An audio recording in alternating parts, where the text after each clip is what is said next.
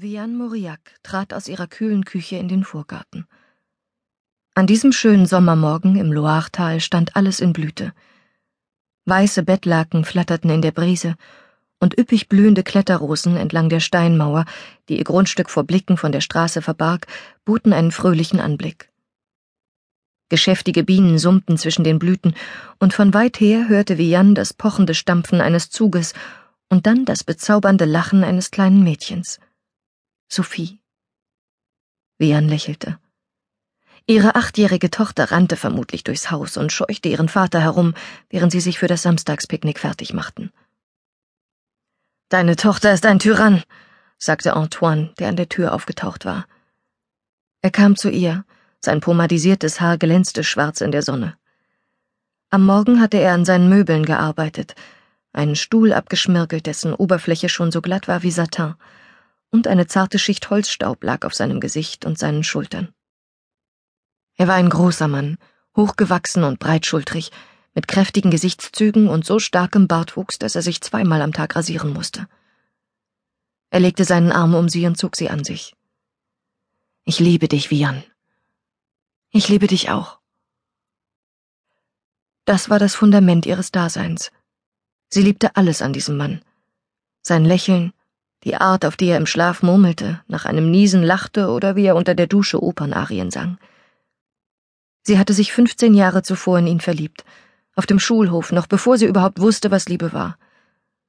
Das erste Mal hatte sie in jeder Hinsicht mit ihm erlebt. Den ersten Kuss, die erste Liebe, die erste Liebesnacht.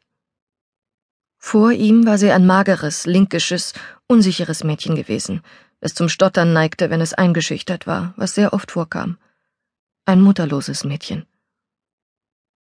Du bist jetzt erwachsen, hatte ihr Vater zu Vian gesagt, als er nach dem Tod ihrer Mutter mit ihr auf dieses Haus zugegangen war. Sie war vierzehn Jahre alt gewesen, die Augen vom Weinen verquollen, ihre Trauer unermesslich. Unversehens hatte sich dieses Haus vom Sommerhaus der Familie in eine Art Gefängnis verwandelt. Maman war weniger als zwei Wochen tot, als Papa seine Rolle als Vater aufgab. Bei ihrer Ankunft hier hatte er nicht ihre Hand gehalten oder ihr seine Hand auf die Schulter gelegt.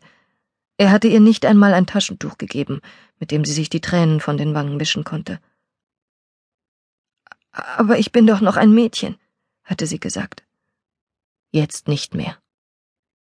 Sie hatte zu ihrer jüngeren Schwester hinuntergesehen, Isabelle, die mit vier Jahren immer noch am Daumen lutschte und nichts von dem ganzen Geschehen begriff. Isabelle fragte in einem fort, wann Maman nach Hause käme.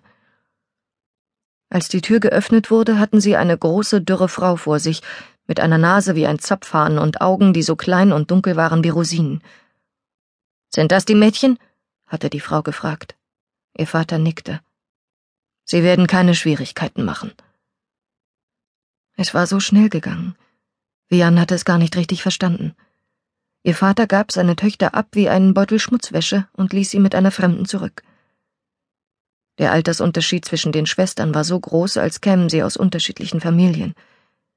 Vian hatte Isabel trösten wollen, jedenfalls hatte sie das vorgehabt, aber ihre Trauer war so übermächtig, dass sie sich um niemand anderen sorgen konnte, erst recht nicht um so ein eigensinniges und ungeduldiges und lautes Kind wie Isabel.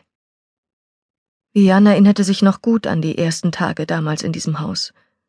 Isabelle schrie immer zu, und Madame versohlte ihr den Hintern. Vian hatte ihre Schwester angefleht, immer wieder gesagt, Mon Dieu, Isabelle, hör auf zu kreischen, tu einfach, was sie sagt. Doch selbst mit vier Jahren war Isabelle nicht zu bändigen. All das hatte Vian ans Ende ihrer Kräfte gebracht. Die Trauer um ihre Mutter, der Schmerz, von ihrem Vater verlassen worden zu sein, der plötzliche Wechsel ihrer Lebensumstände und Isabels gefühlsbeladene, hilfsbedürftige Einsamkeit. Es war Antoine, der Vian rettete. In diesem ersten Sommer nach dem Tod ihrer Mutter wurden die beiden unzertrennlich. Mit ihm fand Vian einen Ausweg. Kaum sechzehn war sie schwanger, mit siebzehn war sie verheiratet und die Herrin von Le Jardin. Zwei Monate später hatte sie eine Fehlgeburt und verlor sich eine Zeit lang. Man konnte es nicht anders nennen. Sie verkroch sich in ihren Kummer, spann sich in einen Kokon ein, außerstande sich um irgendetwas oder irgendjemanden zu kümmern. und ganz bestimmt nicht um eine bedürftige, jammernde kleine Schwester. Aber das waren alte Geschichten, nicht die Art Erinnerungen, die sie an einem so wunderschönen Tag haben wollte. Sie lehnte sich an ihren Mann, während ihre Tochter auf sie zurannte und verkündete Ich bin fertig, lasst uns losfahren. Nun, sagte Antoine grinsend, die Prinzessin ist bereit, also müssen wir uns in Bewegung setzen. Vian ging lächelnd ins Haus zurück und nahm ihren Hut von dem Haken neben der Tür. Mit ihrem rotblonden Haar, der zarten Porzellanhaut und Augen, die so blau waren wie das Meer, hatte sie sich schon immer vor der Sonne geschützt. Bis sie den breitrandigen Strohhut aufgesetzt und ihre spitzen Handschuhe und den Picknickkorb eingesammelt hatte, waren Sophie und Antoine schon vor dem Tor. Vian ging zu ihnen auf die unbefestigte Landstraße hinaus, die an ihrem Haus vorbeiführte. Sie war kaum breit genug für ein Auto. Dahinter erstreckten sich weite Heuwiesen, hier und da von grünen Flecken durchsetzt, auf denen roter Klatschmohn und blaue Kornblumen wuchsen. Zwischen den Wiesen lagen kleine Wäldchen. In diesem Abschnitt des Loire-Tals wurde mehr Grünfutter als Wein angebaut. Obwohl nur knapp zwei Zugstunden von Paris entfernt, befand man sich in einer vollkommen anderen Welt. Nur wenige Touristen verirrten sich hierher, nicht einmal im Sommer. Gelegentlich rumpelte ein Auto vorbei, ein Radfahrer oder ein Ochsenkarren, meist aber war die Straße verlassen. Sie wohnten etwa anderthalb Kilometer von Carivaux entfernt, einem Städtchen mit weniger als tausend Einwohnern, das vor allem als Station der Pilger auf den Spuren Jeanne d'Arcs Bedeutung hatte – hier gab es keine Industrie und wenig Arbeit, bis auf die paar Stellen auf dem Flugplatz, der den ganzen Stolz Karivos bildete. Es war der einzige Flugplatz in weitem Umkreis.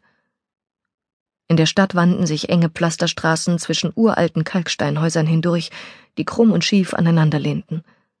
Mörtel bröckelte aus den Mauern, Efeu verdeckte den Verfall, der zwar nicht zu sehen, doch überall zu spüren war.